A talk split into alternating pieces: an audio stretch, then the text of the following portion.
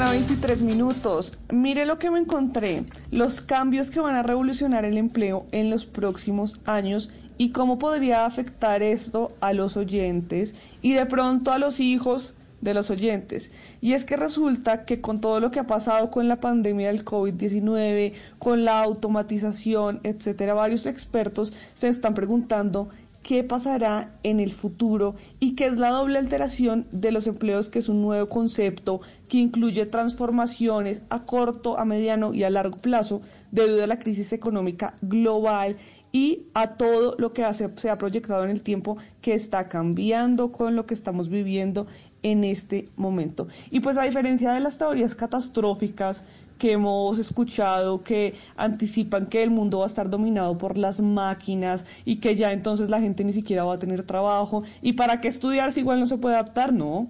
Esto que les voy a decir son unas ideas de verdad de expertos que se reunieron para preguntarse qué se requiere para el profesional del futuro y resulta que lo primero de estos de esto es que hay que pensar que la, la automatización de la fuerza laboral está creciendo aún pues sin precedentes, ¿no? ¿Qué quiere decir esto? Que las conclusiones que se sacaron de este estudio hecho por el Foro Económico Internacional revelan que como la fuerza laboral se está automatizando tanto y que van a desaparecer muchísimos trabajos por cuenta de lo que pueden hacer máquinas. Yo no sé si ustedes se acuerdan de cuando uno entraba al parqueadero de un centro comercial y lo recibía una persona y le daba entonces el tiquete, la tarjeta, etcétera, para ah, seguir adelante. Y ahora eso no existe. Usted cuando va a un centro comercial y ve una persona que lo atienda al principio, es solo una máquina.